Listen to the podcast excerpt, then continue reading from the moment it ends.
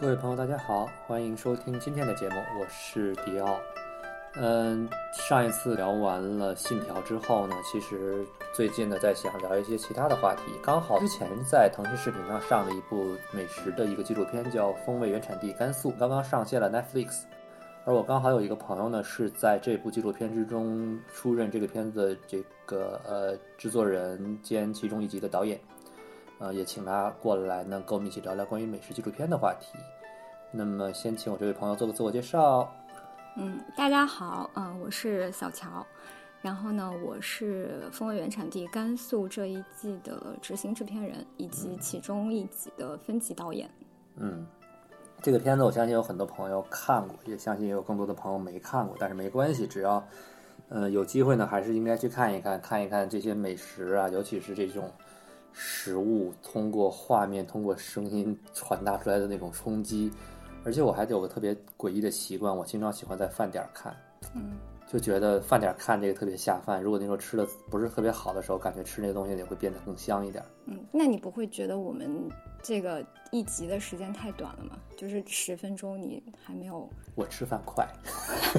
好的，我不行。啊，就而且你自己吃饭或者怎么样的话，会会好一点吧？像比如说像之前你们之间做的其他的节目的这比较长的节目的时候，也不太适合吃饭看，因为吃着吃着可能饭都凉了，但那个片子还没结束。嗯，所以你觉得这个时间长度刚刚？我觉得十分钟特别好，它是我一个黄金的一个集中计时期啊。因为之前就是有观众吐槽说，就是十分钟太短，他的外卖还没有到，节目已经完了。你看这就是问题啊，就是应该买完外卖，然后都整理好放在桌子上，特别有仪式感的打开电视啊、平板啊、手机啊，然后开始跟随着去看嘛，这才这才有仪式感，对不对？就像就是包饺子这件事情，不能在其他时间包，一定要在春晚那个就是晚会开始的时候再同同步去包，是一样的。嗯。那关于这个片子，我特别，其实还是想请小乔来和我们先聊一聊你做这个片子之中的一些呃经历啊，和一些这个你们整个的这个制作过程。先把或者是从你的角度来说吧，先梳理一下，你觉得一个至少你现在做的美食纪录片的一个制作的过程和流程是怎样的？嗯，其实我也是，就是刚刚学习做美食纪录片没有多长的时间，可能这个算是我做美食纪录片的第一个作品吧。嗯。我们的流程来讲的话，其实是跟大部分的，就比如说电影也好，或者动画也好，是相通的。它前面也会有一个比较长的一个调研的过程。那它调研的话会分两个阶段，一个是我们叫纸上调研，可能就是你大量的搜集一些信息的这样的一个过程，包括就是我们每次的导演他们需要大量的阅读书籍，就是美食方面的，可能也包括一些人类学的这样的一些。一些书，人类学，为什么呀？因为就是你，你还是需要了解美食背后很多，呃，很很深的，就比如说那个这个当地的人的一些习惯或者怎么怎么样的，就是可能会走得更深一点嘛，就是类似于田野调查的这样的一些方法论的东西，它会需要有一些指导。嗯，然后还有就是。实地调研，实地调研可能就是大家比较清楚，就去到当地嘛，就去到当地。你首先你要去品尝这些食物，你要去找这些店，然后你要去找当地的呃拍摄的人物，这些可能都属于实地调研的一些过程。就是那你比如说咱们说调研这个过程之中啊，前面这个好理解，看一些可能从网上搜啊，对吧？从图书馆看啊，再传统一点，可能从一些咱们说图书馆。现代来说可能方便一点，可能靠网络就行了。嗯，那你们到实地的话，你们去找这些店啊什么，你们是怎么看的？看当当地的大众点评吗？嗯，其实还有刚刚我说漏了一点，嗯，就是你也会请教一些专家。就专家的话，他可能包括是嗯科学类的，就是对于这个食物，比如说植物学的专家，他会给你一些很呃就科学方面的一些指导。然后还有一类就是美食，当地的美食专家，他对当地是很了解的，可能有些是通过这些专家的一些推荐，他可能对当地，嗯，哪些店家或者是人物，他会更清楚、更了解。嗯，还有可能就是你想尽一切的方式去发动你周边的人际关系去找，或者就是通过网络去找。因为我我以前做记者嘛，所以就是你你也是通过网络，通过各种各样的渠道去搜集这样的人物。就是在朋友圈发个朋友圈，求某某地本地饮食什么专家这种是吗？哎，我因为我拍这种？甘肃，我有一个搜索的小技巧，我在朋友圈里面就搜索甘肃，就发现了一些甘肃的朋友，然后然后我就真的通过这种方式去问了一些甘肃的朋友，他们有帮我推荐，因为其实大家。加了微信之后，有的时候你并不了解对方是哪里人嘛，嗯，但是他可能就是，比如说他回家，他会发一个他回甘肃了什么的，然后我说哦，原来你是甘肃人，然后我来问问你这样。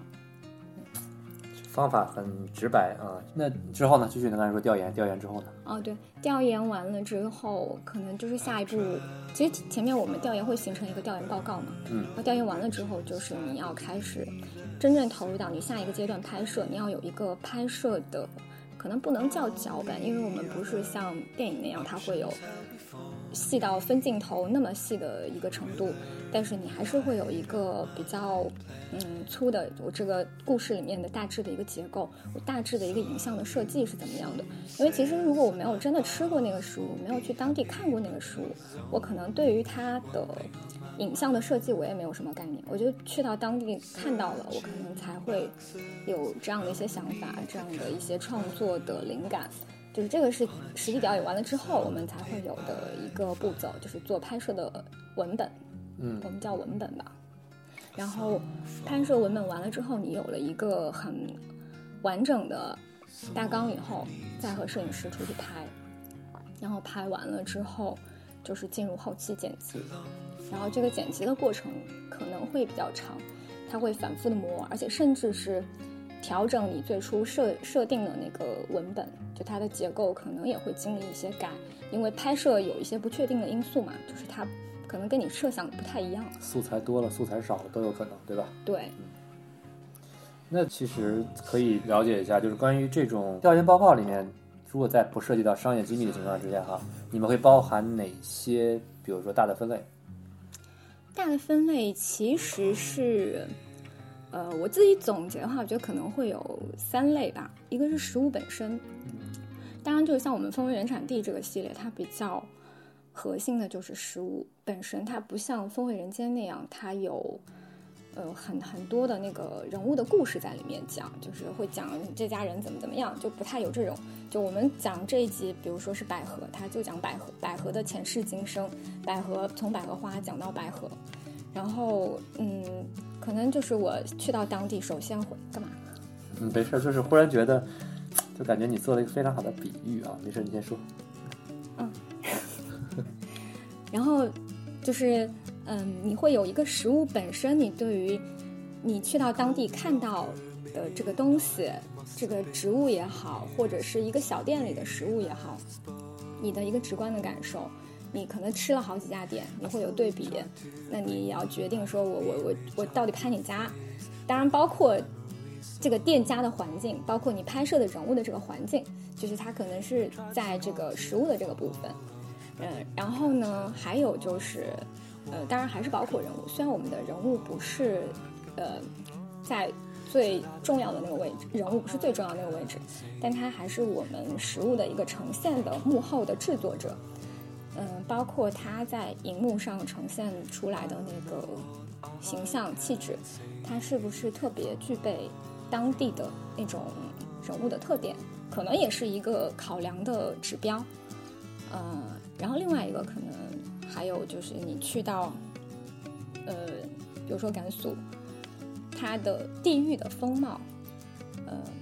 很直观的那种冲击。我自己印象很深的是，我当时从兰州去张掖调研，因为我去了好几个地方嘛，因为我自己是很喜欢张掖的。我自己以前旅游的时候也去过，但是那一次我调研的时候，我就从兰州坐那个火车，它一路看你就看到很多的那个，因为是夏天。就油菜花田，就很美，然后还有草原，就是特别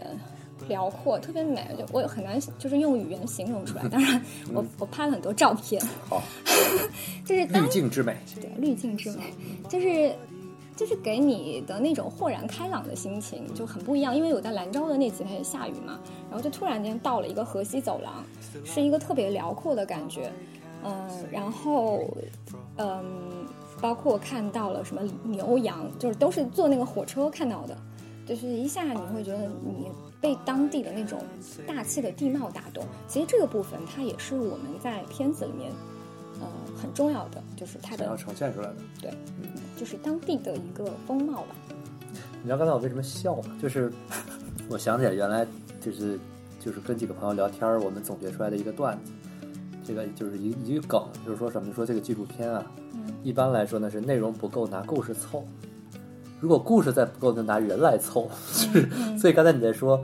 那个《风味战地》不像《风味人间》有那么多的故事的时候，我一瞬间笑了，就觉得是不是故事不够？但其实并不是这个样子。嗯，我刚其实本来我还想说后面咱们聊关于《风味人间》跟《风味战地》的区别哈，就觉得。《风味人间》虽然里面也有很多的故事和人，但它并不是因为不够，而是因为那些故事能够佐证这些这些美好的一些一些内容吧。嗯。但确实不得不否认啊，有很多纪录片是里面内容不够，他编了很多，他放了很多的故事在里面放，让你觉得好像看了一个每个故事在讲一个点一样。他把一个能五句话说完的事儿呢，拆成了五个故事，然后五个故事里放了好多人进去，那么一个纪录片能放一个小时。嗯嗯。当然，我相信咱咱《风味人间》咱还不是这样的一个一个一个节目哈。啊，当然，小小乔老师刚才也没说啊，其实他现在的这个就职的公司呢，叫嗯，叫到来纪录片实验室。啊，到来纪录片实验室，其实当家头牌呢就是现在著名的陈小青老师，对吧？对啊，也是也是。怎么全部是你帮我说？美美食界的这个美食界的这个响当当的人物，我非常喜欢陈老师。呃，关于这个几这个整个这一套你们套来到来之中呢，也有很多其他的作品，比如说，呃，最早以前可能大家认识陈老师都是通过他在他在舌尖央视的《舌尖上的中国》嘛，呃，《舌尖上的中国》对吧？对，嗯。后来呢，他做了这个呃《风味人间一》，嗯。再之后还做了好多其他的节目，也是在今年我们在聊这个节目的时候，我问了小乔一个问题，我才后来发现，哎，感觉到来整个做的这种节目体系特别的特别的完整，特别特别的棒，就感觉就像一个精巧的厨子一样，做菜不浪费。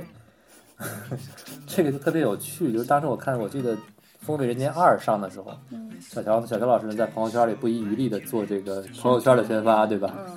就是以至于像我一个不看朋友圈的人呢。也会看到，因为小周老师直接把这张图发到我的这个聊天记录里了，对吧？就让我看这个节目要上了，你要看我们这集讲的是什么？讲的是甜，还是讲的是什么？讲的是这个各种什么什么各种食物啊？好！以至于我真的这么多年来头一次在这个节目上线那一天的时间点去追追一个纪录片。这是我好感人啊！这么多年头一次的体验，感觉非常非常的棒。因为之前《风味人间一》也好，其他的也好，都是可能上完了别人在说，我会翻回去看。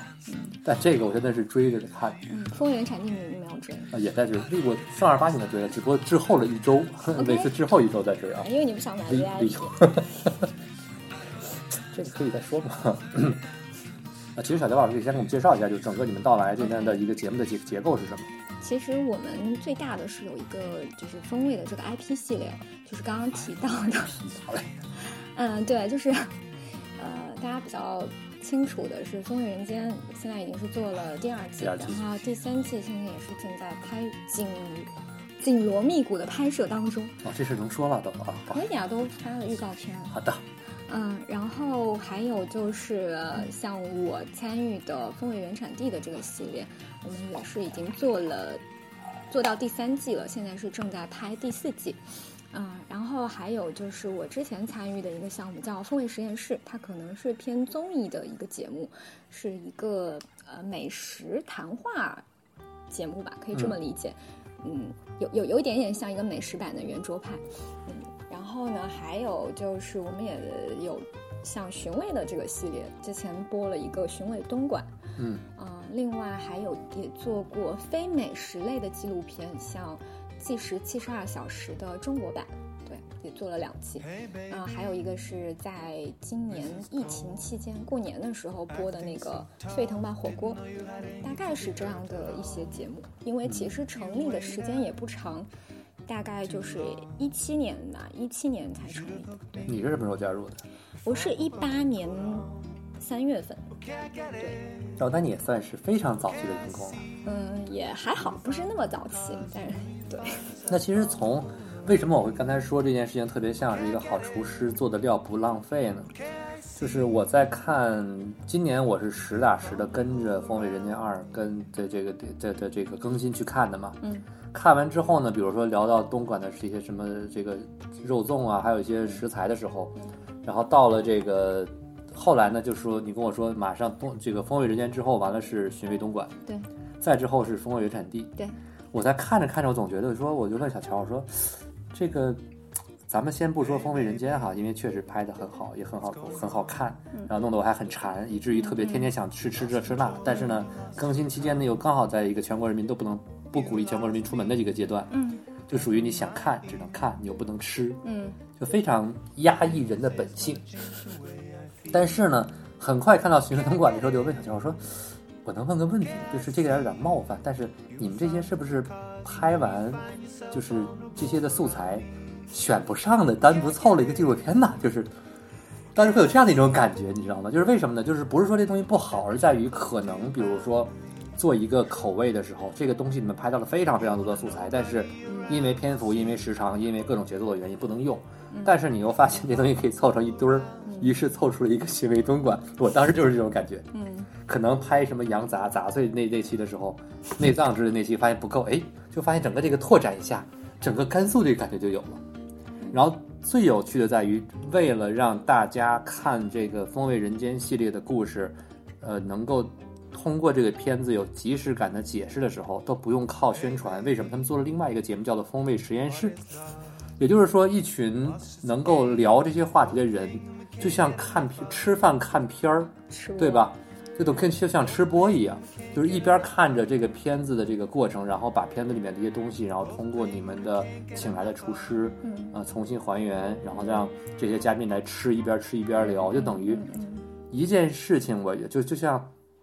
就像我们小的时候，我小的时候听过一句话哈，猪浑身都是宝，对吧？什么从肉到皮到内脏到任何东西都能用，连最后连怎么样？就像我们当当然我们经常说是羊身上都是宝，连毛都能做羊毛衫的感觉，就像你们有同样的感觉，物尽其用。对，就是感觉这就是一个好厨子能做出来的事儿，就是不浪费任何的食材，每一个食材都是要受到尊重，要被合理的被吃掉的。就感觉你们在你们就是我我一直觉得你们的片子出来之后可能。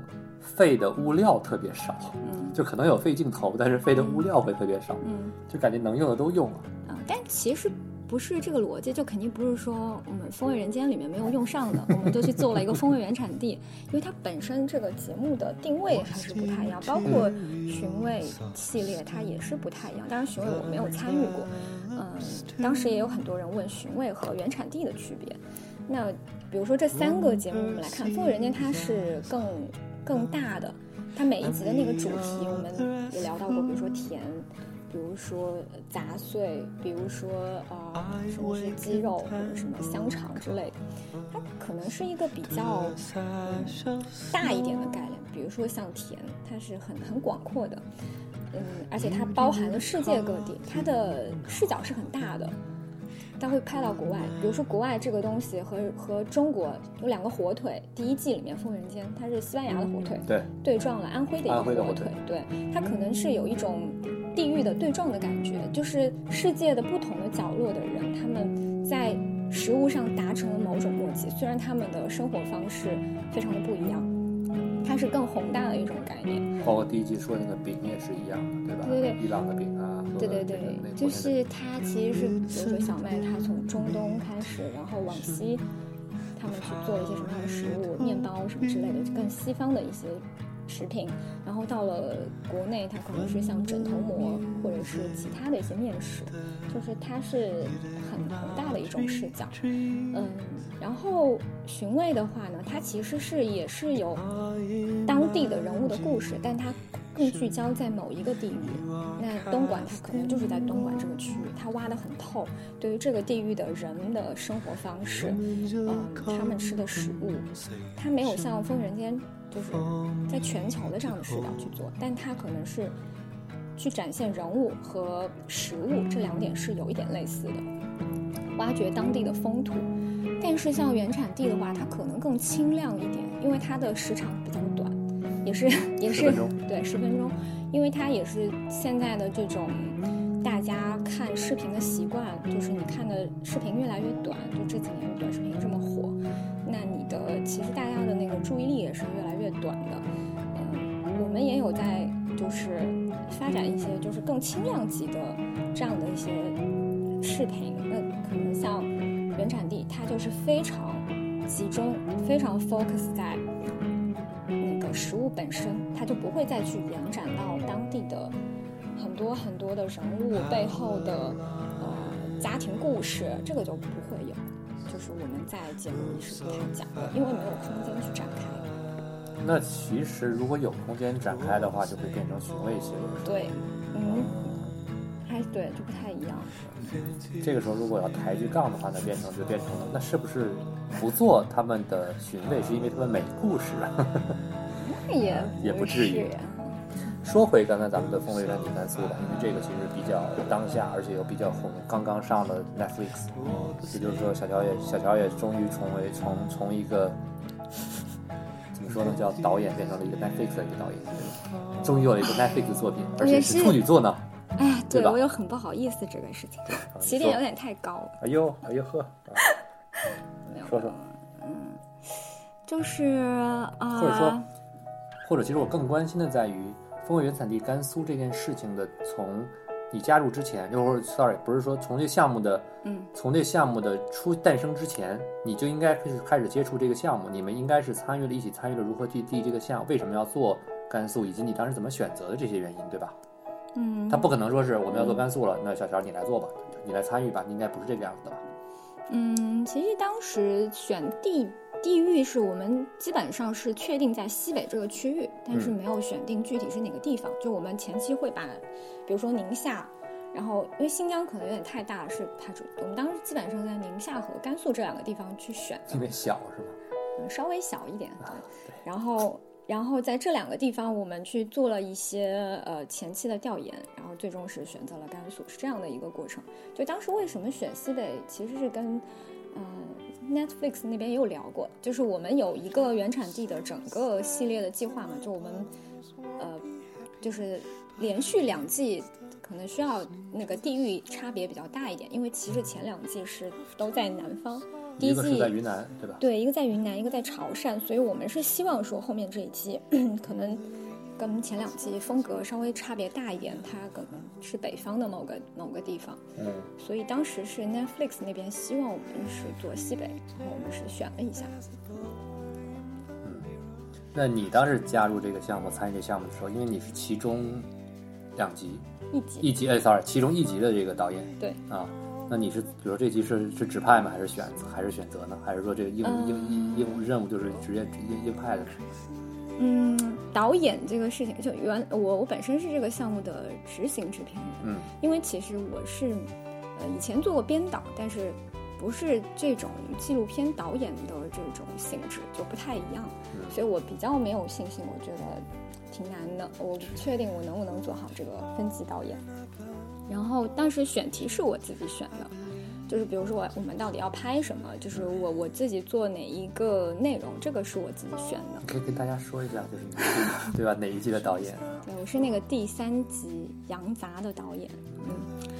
对。然后其实跟迪欧老师也说过，就我我我本身并不是特别喜欢羊杂。那你为什么选羊杂？我对自己有一个误解，就是我以为我喜欢羊杂。等会儿，这个误解是怎么出现的？就是。你怎么会觉得你喜欢养杂，然后嗯发现自己不喜欢呢？是是这样，就是我我我我，因为我是南方人，我从小是比较喜欢吃杂碎的，就喜欢吃一些下水的食物，但是我可能是吃的是那个猪，比如说猪肝，或者是腰子，然后还有就是鸡杂这一类的食物，我吃的啊，猪杂跟鸡杂，对，就是牛杂呢？牛杂好像我们吃的少，对。然后就是我我我我挺喜欢吃的，所以我以为我喜欢吃羊杂，但其实我原来吃过那个羊腰，我也不是太喜欢。反正我我就对自己有这个误解，我以为 我以为我喜欢羊杂，而且我就觉得，嗯，拍西北嘛，就是羊杂还是挺有代表性的。我是从一个就是专业的就是怎么说，内容制作者的角度，我觉得我选羊杂，它会是一个受欢迎的好传播的一个食材。就我当时是这么选的，而且我以为我喜欢，就是这两点加起来，我选择了这个题材。嗯，当然我我我去了之后呢，嗯，因为我我当时拍了两个食物嘛，一个是叫筏子，可以理解成一个羊杂香肠，它就是嗯把羊、羊羊肺跟羊心剁碎了以后，然后灌入那个羊肠里面。然后另外一个食物呢叫芝果干，可能就是跟你们内蒙的那个油包干是有点类似的一个食物。就主要是这两个食物的故事，就是是我这一集最主要的两个故事。嗯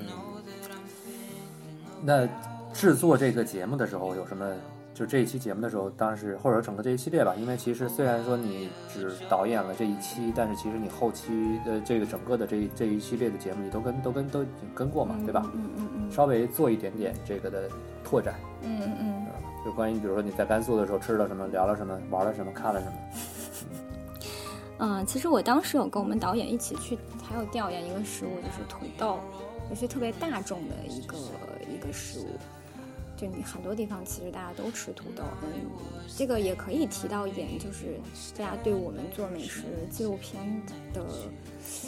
导演也好，或者是制片人也好，或者是参与的人也好，就是你可能有一个误解，觉得我们工作特别爽，每天就是不停的吃着吃。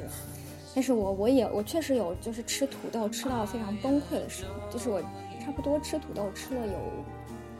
四五天吧，每天都在吃土豆，就吃土豆各种各样的食物，而且土豆是一个非常有饱腹感的食物，然后我就真的吃到一个有点就是抓狂，因为我要吃不同的它用土豆制作出来的食物，嗯嗯然后，呃我我觉得我还是讲一讲我我自己做的羊杂的这一可以啊的，因为可能体会会比较深一点。嗯，因为刚刚也提到说，我其实并不是那么喜欢这个食物，然后也不能讲不喜欢吧，就是我的嗯、呃味觉系统就是对这个食物没有那么习惯，就不太接受。然后我当时去了之后，我去了好几家店，然后也是不停的吃这个法子，然后跟我想象的就有点不一样，我觉得气味还是有点重，就是它的那个膻味非常重，就是用一个很专业的那个词汇叫，就是它的短链脂肪酸。嗯，没事，嗯，很就是因为这个，因为这个东西的存在，导致嗯很多人他可能不太能接受羊杂的气味，嗯，然后呢，我当时就是调研完了回来之后，我写那个调研报告，我就有点崩溃，就是我发现我我对这个食物有点就是很难投入我的那种爱，就是我发现我对这个食物没有产生工作，对，就没有。但是我想象是，如果你爱一个东西，你才能做得更好嘛。如果你本身很喜欢对这件事情，或者你很喜欢这个食物，你可能更能展现它的美好的一面。那我当时回来之后，我我我做调研报告，嗯，写拍摄文本，就是都是一个很痛苦的阶段，因为我首先经验就不是很丰富，就我拍摄的经验就不是很丰富，然后再加上我对这个食物本身也没有那么强烈的爱，就导致我写的东西写可能写第一版的时候，写交第一次的拍摄文本，我还记得当时开会的时候，陈老师就不是很满意，嗯，那我自己也觉得这个事情挺难解决的，我就很困惑，就跟他聊，他当时就是给了我嗯一个建议吧，也跟我讲了一个例子，就是我们另外一位同事，一个经验更丰富的导演，我的前辈，就是做我们《风味人间》《风味人间》第一季，然后第一集的那个导演有张平老师，他的那个《山海之间》就是很很多人都很喜欢的那一集，当时有一个秃黄油，就他是一个河北人，但他其实就是不觉得秃黄油好吃。当然，很多人 很多人不能理解，就是觉得秃黄油那么美好的食物，而且拍出来那么好看、那么美、那么诱人。但是，嗯，其实张平老师他当时去拍这个东西的时候也是没有爱的，就他他他完全不能 get 到说这个食物好在哪儿。那那他当时就是，哦，那他当时就是用非常专业的一种，嗯、纪录片制作者，可以可以这么说，就是他以专业的一个视角去把这个东西拍出来、拍好。然后陈老师就跟我说，就是大萍姐是做到了这一点的。那我当时觉得对我还是很难，因为我本身就不太有经验，我就一个比较年轻的一个导演，也没有太多的这种经验。嗯，就是他就希望就对我提出了这样的要求吧，就是觉得希望我能够通过拍摄一个我不怎么喜欢的食物，嗯，然后去理解食物是就是所有的食物其实还是平等的，就是没有说嗯这个食物比较高级，那个食物比较低级。当然每个人他有个人的喜好，但我自己就觉得说。可能我我不喜欢这个东西，但是我希望我尽力能够做到，我能够传递出当地人对这个食物的一个喜欢，就是这个可能是我当时，嗯，对我来讲比较难的一点，就需要去克服的一个障碍吧。嗯，聊点实际的，你在当时是怎么做的一些容忍和忍受和一些克服这个过程的？呃，容忍啊，也算不上容忍，就是怎么挺过去的。那还不容易，就是呃我我我第一个，其实我先拍的是节目里面呈现的第二个故事，就是草原上的那个故事。嗯，那个地方当然首先非常美，但是虽然它很美，但是对于幕后的呃拍摄者其实是比较困难的，去去到那个地方，因为它不是一个，就是那个草原上没有信号，啊，主要是没信号，对吧？就不能玩手机。草原上没信号，就是你可以想象它的环境多么美好，但是呢，它也会对你的沟通，或者说你去到当地的交通这种很实际的问题造成一定的困难和阻碍。嗯，嗯，就是而且我以前是一个就是没有怎么下过乡的人，嗯嗯，就是我以前的工作经验里面是不太有有这一块，的。只在一线城市。嗯嗯，对对，就以前 对对，不是属于这一类的。那我可能跟嗯，就比如说，就就也不太知道说怎么跟当地人去沟通，那就是各种各样的很很实际的这种问题，包括去到那个草原上，它可能是没有。像我们在城市的这种厕所，它可能是嗯那种旱厕什么之类，就是都是很很我以前没有经历过的。但是我我我觉得这个这一点我还好，我是可以克服的。嗯，就是一个是环境上的，不是那种很舒适的吧，嗯，可以这么说，就不是说我们在城市里生活的特别安逸舒适，它是另外一种。当然，它的景色很美。我觉得我去调研的时候，嗯，就我去调研的时候，就是我到那个草原的那家人，就是他们有很多牦牛嘛，就是门口很多，因为我前以前从来没有见过，就很兴奋。然后呢，就当当时带我去找这户人家的是这个人的弟弟，嗯，因为他是有一些那个就是在当地做一些酒店啊什么的，然后就当时是先找到他，那我就很兴奋的去拍拍拍那个牦牛，然后他就说，那你你去到对方人家家里，你应该先去跟对方打招呼，就觉得我好像不是那么守规矩，不是那么懂规矩，就是一些去人家了，先跟人家的牛打招呼是吧？对对，就是我，就 是就是可能一些当地的那种风俗，或者你跟人家去交往的方式，人家是不太能够接受。但我其实是没有这个经验的，我不知道，我只是当时一下看到牦牛，我觉得好兴奋，然后我就马上去拍照。嗯，当然也是有一些意外的收获，就你看到他们家那个草原上那个房子的门口有一只很小的牦牛，他们就说那是他们的宠物。嗯，就是吃的是吗？哎，对，就是长大长大之前不吃，还是说就真的不吃了？嗯，就是不吃的，就是是类似当时应该是牦牛妈妈生产这个呃小小牦牛之后，就可能是被遗弃了或者怎么样，就是、哦就是他们牧民就会把他们呃捡过来作为那个自己的宠宠物对，就是跟我们完全不同的生活方式。比如说我们的宠物是是猫或者是狗，然后他们就是小牦牛，然后这个东西也是一个，就是当时放进片子里的一个小元素吧。就是有有拍他们家的小孩和那个小牦牛的一个互动，对，当然很多人没有认出那个是牦牛，嗯，有有人以为是羊，然后就说对，然后就说很残忍，就跟他玩了之后，后面羊又被杀掉，其实它不是羊，是牦牛。对嗯，好吧。嗯，那从整个的这个故事拍摄这个过程之中，就是你有什么感受。对，嗯嗯，其实除了刚刚提到那点，就是说，就陈老师告诉我的，就是我们看到食物是平等的，就是你不是以一个特别狭隘的视角，觉得只是说我喜欢这个不喜欢这个，而是一种你觉得我们用更专业的态度去讲故事，然后你看到的是就是。就是是一种很包容的感觉，就是我我我可能我自己不喜欢，但是我去展示这种喜欢，去表达当地人的这种喜欢。还有就是可能也是陈老师反复强调，从从我认识他以来啊，就是他一直会强调自己其实并不是一个美食家，嗯，而是一个就只是吃货而已。但是他通过自己的作品展现的其实是他的好奇心，就是他对食物的好奇。那你对食食物其实相当于是一个他去认知这个世界的一个媒介吧。我一直会觉得，我我很羡慕这样的人。我曾经自己也就是写过类似这样的文章，就是我很羡慕，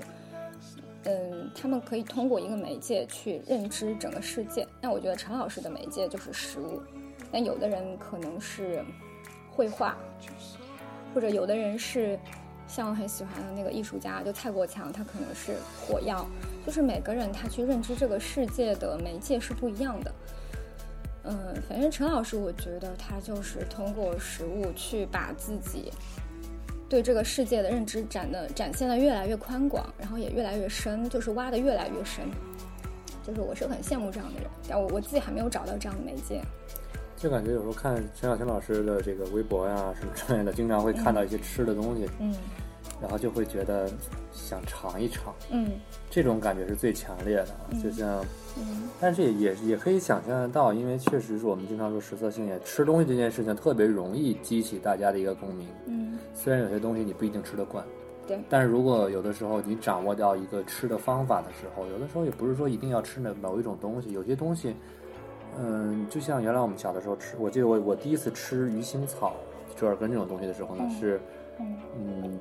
没有任何的感觉，我居然觉得味道很强烈，但我很喜欢吃。我觉得有可能是因为当时我第一次吃这个东西的时候，那个做出来的菜味道不错，嗯，所以呢，这个食材给我带来的印象并不糟糕，嗯。但是我有同样另外一种感，当然有很多朋友说我吃过很多种，我就是吃不吃不了，我闻都闻不了。我说对，这个东西可能每个人的口味的接受程度会有些区别。对我有另外一个经历呢，是对这个呃菜花。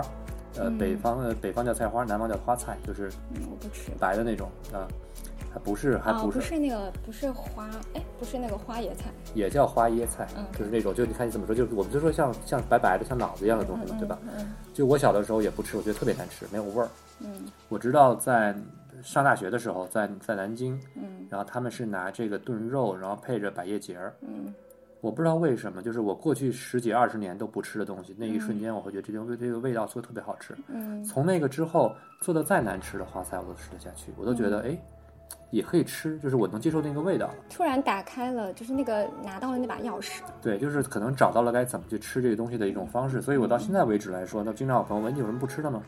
我说没有，严格来说没有。嗯，但是我一定有哪些东西是爱吃跟不爱吃的，比如说我爱吃肉。嗯，不爱吃不爱吃素，但你要真说不爱吃素呢，做的好吃的素的我也吃，就这东西它是一个特别嗯。特别微妙的这么一种一种解释。是，但严格来说，我就是说什么都吃，只要人能吃我都能吃。嗯，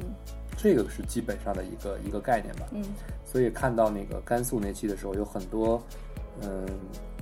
让我有感受的东西，都会觉得我都还想尝一尝。不管是看到任何一个地方的食物，都会有这样的感觉。但是甘肃应该本身跟你的就是家乡地域也比较近，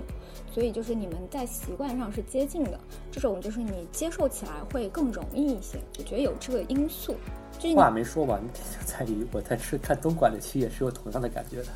那你是一个非常合格的吃货。对，就是什么都想吃。比如说，我个人来说最喜欢吃的菜系呢是，呃。怎么说呢？其实是淮扬菜啊、粤菜啊这些这些这些口味。啊，那反而就跟你家乡离得挺远的。还有江浙菜，我也很喜欢。嗯，就这些东西都很喜欢。我就觉得这些东西是让我觉得吃起来很舒服的一种方一一种一种一种口味。嗯嗯嗯。反而是特别北方的菜呢，也吃也吃得惯，但是并没有那么喜欢吃，嗯，这就很，就我不会想，我不会想。但是比如说粤菜呀，呃江浙菜呀，呃这个淮扬菜呀，嗯每隔一段时间不吃，我会想，嗯我会想，哎，好像应该去吃一吃，看一看这种这种感觉。嗯嗯嗯，那比如说你是怎么想到？换句话说，你就是到来是一七年成立，你是一八一八年加入，嗯，那你当时加入是一个什么样的契机啊？我挺好奇的，其实。就是我一直觉得自己，就这个故事说起来有点像人家那种什么演员陪别人去面试，然后不小心被选中了那种感觉。就是这种标准的，对对对，不是自己要去要去试镜的，不小心被导演看中了，感觉。哇，不是感觉感觉是一个嗯叫自我夸耀的故事呢不。是不是不是，嗯，确实是一个机缘吧。我我自己也也没有没有没有没有想到，就是因为我前一份工作是在呃一条的就这个嗯，短视频，对，那时候是做短视频。然后呢，当时是因为有一个采访的机会，我有采访陈老师，因为当时陈老师出了一本书叫《智慧在人间》，因为我当时是做那个书的栏目，嗯，当时采访他，当然那次聊的也比较好吧，就是可能陈老师印象还比较深刻，当然就是一直有有一些联联络。后来就是正好陈老师就是成立了这样的一个公司，就有问我说有没有兴趣加入，嗯就是当然对我来讲，我我要来北京嘛，就也考虑了一下，但是我我后来之前是在上海嘛，对吧？对对对，然后因为嗯，我印象很深的，就除了陈老师当时讲的，我们讲说食物是他呃反映的是对这个世界的好奇心这句话很打动我，呃，因为我我我自己觉得我还是一个挺有好奇心的人，我我我对于这种。方式，对这种方式还是很认同。然后另外，他当时还说过一句话，啊，这个我应该没有说过，就是因为我以前其实采访的人大部分都是，嗯，比较光鲜光鲜亮丽，就是在屏幕前的明星也好，大导演也好，或者是企业家也好，就是都是那种就是可能算高大上的那一类。然后陈老师就说他跟我不一样。他一直是一个纪录片制作者，他拍摄的是就是生活中很平凡、很普通的人，他特别擅长挖掘这种普通人身上不平凡的一面。就当时这句话我印象非常深刻，然后我也就比较好奇，嗯，就觉得这是一种什么感觉？就是我可不可以习得这样的一种能力？就是我能不能去挖掘这些普通人身上不平凡的那些东西？可能我也做到一个瓶颈了嘛，就我我之前就是采访了很多很多这样，呃有名的人，就是想换一个工作的领域。嗯那因为你说说了好多哈，就是我有一个细节特别打动我，就是刚才你说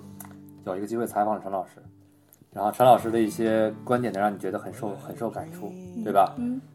然后呢，陈老师给你发消息问你要不要加入，就感觉这个逻辑关系有点不太对，就是你觉得陈老师说的好，跟陈老师要求你来工作啊，不太对，感觉就是没有，就是我那一定是你某种情况打动了陈老师。对，可能是就是头一天宿醉，是喝喝酒喝到多，就第二天聊的比较好吧。所以说第二天其实是一个微醺的一个有点嗨的状态。也其实也没有，就我平时工作，它是我的嗯，就是日常状态，我就谦虚这么说。就是日常都是喝点酒再去上班。不是 不是不是，就是就是我平时的那个采访的状态，可能比平时稍微状态好那么一点点。嗯，嗯，就是日常发挥的一个状态。反正就是凡事喝点酒是没什么大问题的，是吧？嗯，这这也不能就是一个不好的示范。其实我我跟小乔老师认识了好多年了，是呢。我们俩之前就是点赞之交，可能因为我不看朋友圈，连点赞之交都算不上。其实，在年初的时候，大家都知道，整个湖北遇到了比较严重的一个爆发性冷漠的一个事件嘛，导致呢大量的湖北人今年过年的时候，因为回了家过年，然后就导致就出不来，也不能去上班，不能去工作。嗯那在这段时间呢，其实我有很多湖北的朋友，小乔老师就其中之一。嗯我们之前聊的并不多，但是在整个的疫情的最严重的初期，我们聊的会多一点。因为一来呢，就是我，就是反正大家都都是在家办公，时间会比较多一点，对吧？关怀一下。再一个呢，就是其实也是特别，其实真的是发自内心的想，觉得想跟湖北的多朋友多多聊聊天。其实，在这方面来说，我觉得湖北要是单单独做一些做一个这样的一个嗯什么，就是对不管是寻味啊，还是风味原产地，应该都会比较适合吧。对，嗯，因为就是，嗯，湖北还是一个可以说它从古代来讲就是鱼米之乡嘛，就物产还是比较丰富的，所以。包括烹饪的方式也比较多，因为主要是我在两个城市都成长生活过，就武汉跟恩施，所以你还是会发现，即便是一个不是那么大的一个省份，这两个地方吃的东西差别还是挺大的，就是所以它的丰富度还是够的。嗯，但就是聊回到吃的，你不觉得这种丰富度其实有的时候就是要跟本地的物产是不是足够丰富才行，对吧？嗯，你像 像坦白来说，像东三省也好，和内蒙啊，包括青海啊，或者是宁夏，嗯为什么很多的时候有一些食物会接近？其实往往就是因为可能在某些地方、某些领域，比如说虽然有各种不同的羊，但终究吃的都是羊，对吧？对，可能像本城来说百合，你或者说你说可能土豆，虽然你觉得可能你全吃各种土豆吃的就快烦了，但是因为可能除了土豆之外，确实其他作物相对来说种类种类会稍微少一点点。可能它是一个客观存在的条件吧。就是我们当时在做甘肃的时候，嗯，确实跟南方比较起来，就西北它确实是物产没有那么多，但是它珍贵的一点是在于说，你可以通过食物看到当地人的那种智慧，就是这种面食。啊，我每次都会讲一个例子，就是那个牛肉小饭，就是因为我其实是我当时旅行的时候自己吃过的，我我只是因为我我好久没吃饭了，我特别想吃饭，就我在西北旅游嘛，就一直吃面，然后他就说有个东西叫牛肉小饭，我就以为是米饭，然后我就想吃，就点了之后发现它其实还是面，就是它是那个就是切成像小像米粒儿一大一样的。对对对，很小的那种。哦，但我还挺喜欢吃的。我就觉得其实它就是一个面食这么一个单纯的东西，在甘肃也可以变成就就是千变带给人来的这种这种兴这种对这种对对兴奋啊，就是它有千变万化的一个组合方式，你还是可以看到，即便是这么一种食物，它们的那种背后的智慧吧，就是觉得挺挺受触动的。就你确实是通过食物，你有感受到。嗯当地人他们的一种生活方式，就是他们是怎么生活的。我觉得这个是，就是做美食纪录片让人特别有收获的一点，就是你不是一个坐井观天的人，你你不是一个井底之蛙，你就是生活在这么一个小小的区域，你就每天吃着这种食物，就看着身边这样的一群人，你可能是去到一个你完全想象不到的某个草原也好，沙漠也好，你是发现当地的人是这样子生活的，你的世界是越来越广阔的，就是你会变得越来越包容，就是你可以理解跟你完全不一样的人，然后理解他们吃的食物。那对于你来说，你更喜欢拍食物类的东西，还是喜欢拍人的东西？嗯，我其实还是挺想尝试拍人的，就是人人的这种复杂。就是我我也跟你有聊过，就我我其实挺想拍跟女性有关的片子也好，或者是综艺也好，就是一些节目。就是我因为自己是女性嘛，可能你有很多的感触，包括我们这一代人和我们父母那一辈就是很很不一样，就是我们这一代的女性。和我妈妈那一代，就是思想是截然不同的。那就是有没有可以反映我们这一代人的大家一个真实的一个生活状态？你对，你对情感的态度，你对工作的态度，就这种，就是还是会想要去做一些，可能是食物以外的，就有有想过这方面的尝试。其实可以聊两句啊，就是你对于如果让你吃东西的时候，咱不聊那些什么背后的故事啊、宏大的故事啊，就吃本身，你最爱吃什么样的东西啊？这个是我们那个吃东西一直不太一样的地方。我想，我其实挺喜欢吃融合菜的 fusion，嗯，就是我我我会觉得就是体现厨师的那个创意，就是两种，比如说一个很很中餐的东西和一个西餐的东西搭在一起，就是那种奇妙的碰撞，就它可能是有点像一个作品的感觉。它当然我就是比如说把两个披萨对扣，我们说就是馅儿饼这样。哎我记得我在纽约有吃过那个那个叫那个 David Chang 的那个那个店，他就是做那个就有点像，其实就是 bun，就是它叫像其实像包子嘛，就是里面夹了一个肉夹馍，其实就有点像一个肉夹馍。就是会觉得它有一些融合这个元素，再加一点这个元素，它碰撞在一起是完全不一样的感觉。嗯，然后我我是喜欢在食物里面找到这种惊喜的感觉，包括现在其实做这些片子也是啊，那个就是你你你看过甘肃的，就是胡麻的那个月饼，就它是你打开你认知的一个怎么说，就是你以前没有见过这样的月饼，对吧？就是红灯月饼，对对对，就是它的截面，我们当时觉得它的视觉冲击是非常强的，就很像我们在甘肃看到的那个丹霞一样，就很 colorful，这种彩彩色的那种。前两天我在微博上发了一件一个丹霞月饼的，这 sorry，一个永登月饼的一个一块儿，嗯那一块儿就是小乔老师送我的，确实很好看。就是嗯怎么说呢？呃，我我觉得我还觉得挺好吃的，但是呢，我不得不说它的的视它的视觉审美的美观程度大于它的味道。嗯，可能是对对对，就是我们在拍片的时候，就一方面可能是呈现它的视觉的那种冲击力，因为很直接嘛，还有可能是表现它的质地，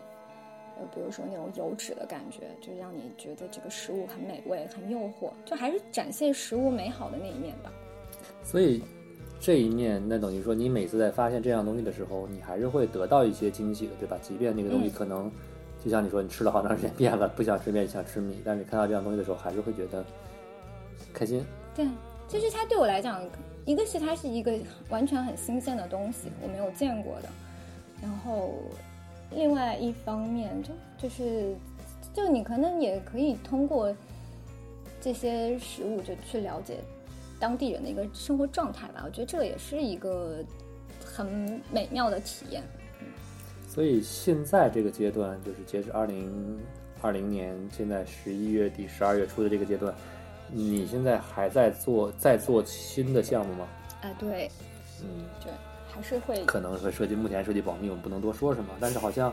哎，好像《风味人间》第三季现在已经对对已经公布了这个题目了，是吧？对，第三季其实是叫谷物星球，就是它会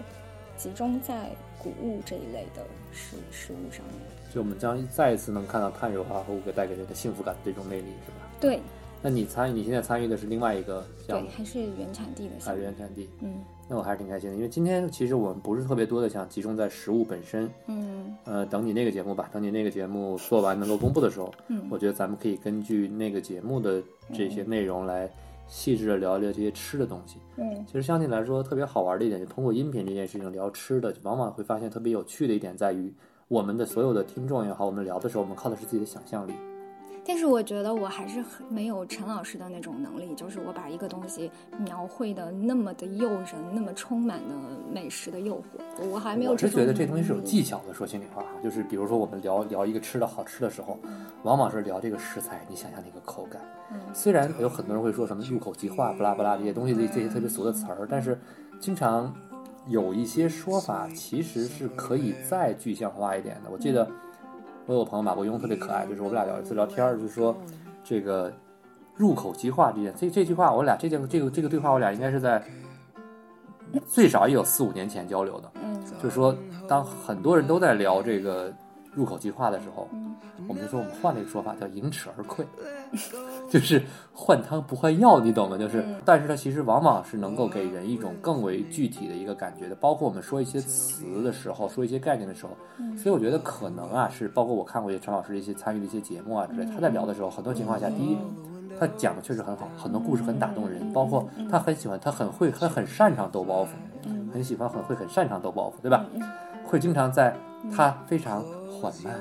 非常有磁性、非常会适时而停顿的往前推进一个故事的时候，嗯。稍等，嗯然后说：“哎，你看这个食物就形成了。”就是那一瞬间，我的意识是在跟着他的语言推进的，嗯。所以我能感受到他想说的那个表情，而且再加上他有一种时不时的会就吞口水，吞口水一点这个过程，就是你能想象到他在描述这个东西的时候，是在想象当时的那一个概念。嗯。就像比如说我我跟别人描述我比较喜欢吃一家汉堡的时候，说你想象一下，两片面包之中嗯。夹了最新鲜的这个肉饼，然后这个肉饼是老板亲手调制的，嗯。然后在上面铺上一层烤的非常棒的瑞士奶酪，嗯。然后再加上一些最新鲜的生菜叶，放上一些这个呃烤的非常酥脆的玉米片，再配合上一些辣椒圈儿。当把最上面一片面包压的时候，那个呃生菜、番茄和玉米片的那个被碾碎的那个滋啦啦的声音，加上下面的肉，再加上整个奶酪跟呃蘑菇那个汁水融开，浸浸到肉质里的感觉的时候，再你一口咬上去，然后整个的口感从上而下分别是酥、脆、香、甜跟有回弹的感觉。这一口下去，啊！这一口下去，整个的味道在在整个口腔中回荡的时候，是一种非常幸福的充实感。在这个时间，如果再能喝上一口淡淡的、带一点点刺激口感的碳酸饮料，就会最大程度的把这个味道在口腔中绽放。就是其实这些描述有很多种描述描述的技巧吧，啊比如刚才我这是现学现卖啊，就随便写害哦！随便随便想的一个东西现说的，但是就会觉得聊食物，一定要把自己真正感受到的和感知到的，通过自己的思考跟总结把它说出来，就会变得有可能能打动到人。嗯嗯，我觉得首先可能还是自己非常喜欢，嗯那聊肯定聊自己爱吃的嘛，对吧？就是你看你这么爱吃汉堡，你刚刚描述那个汉堡，就是是真的带着爱意在描述，就是它的怎么带可以啊。就是带给你的那个美好的体验。我印象很深刻是陈老师就讲那个腌蟹，就他以前老讲那个潮汕的腌蟹，然后我我我因为没吃过嘛，那个时候就有一次陪他参加一个活动，然后他就在台上讲那个腌蟹的那个膏。怎么在你的口腔的天堂融化，就那种感觉，天堂，哇塞！就是反正非常那个微妙的一些感受，就都它是可以把它转化成语言描述出来，甚至就当然我们是通过影像，是通过视听的语言去转化。然后我是因为今年十一的时候是专门去了一趟那个顺德跟汕头，嗯。呃，因为其实我在做美食纪录片以前，我是没有去过的，呃，我去过广州，但是那个时候不会，可能不会专程去汕头、顺德这些地方，对，就不会，也不会去专程我做一个呃吃的这种 schedule，说我要吃哪些哪些店，吃哪些哪些店，就是我把吃作为一个主题去做不。是一个美食之旅，对，然后我是过去是美拍之旅，对吧？嗯，可能吧。然后呢，就是去去去去到那个汕头，我是真的在那个大排档里面，嗯，就可以把这家店的店名说出来，叫桂圆白粥。对，就是真的非常的惊艳到我，而且它桂圆白粥对，因为汕头的白粥是非常有名的，它是那种大排档，但是它其实在那个地方除了白粥以外，白粥只是一个配的粥而已，因为它的其他的食物食物会有点咸，嗯，就有点吞口水了，然后就是有一些生腌，就潮汕那种生腌，可可能去看我们的风原产地潮汕会很了解这个呃食物的做法，然后还有鱼饭，那它是搭配一碗白粥来吃的。我当时是就是吃了陈老师说的这个腌蟹，我就那一刻才感受到他说的什么叫这个膏在你的口腔的天堂融化的感觉，我就就太惊艳了。就可能你自己去体验又是另外一种，就你可能会有自己个人的体验，但你觉得很美好，就是就就还是要自己亲自去品尝。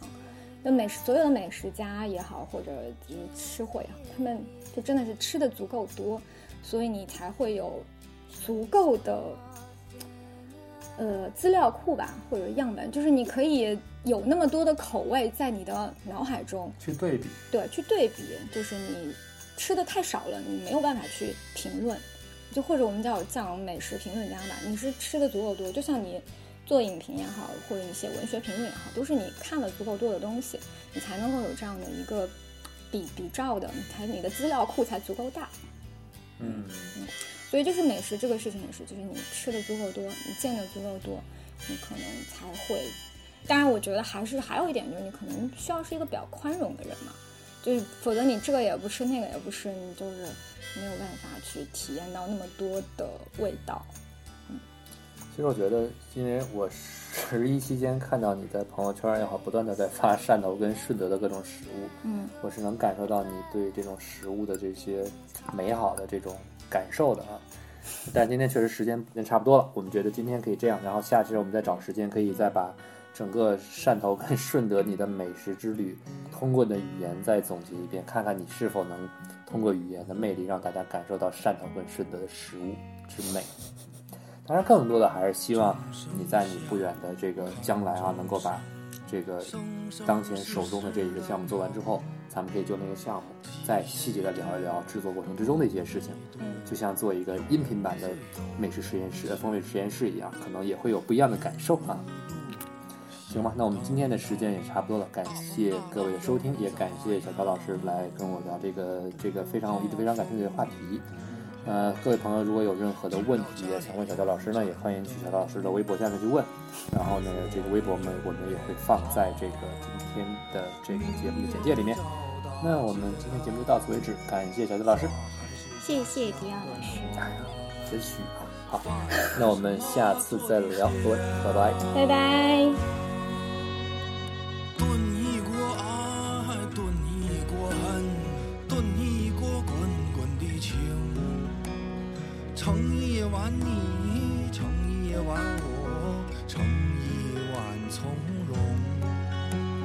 吃一口西，吃一口东，吃一口放轻松。快一勺甜呐、快一勺苦，只为是人生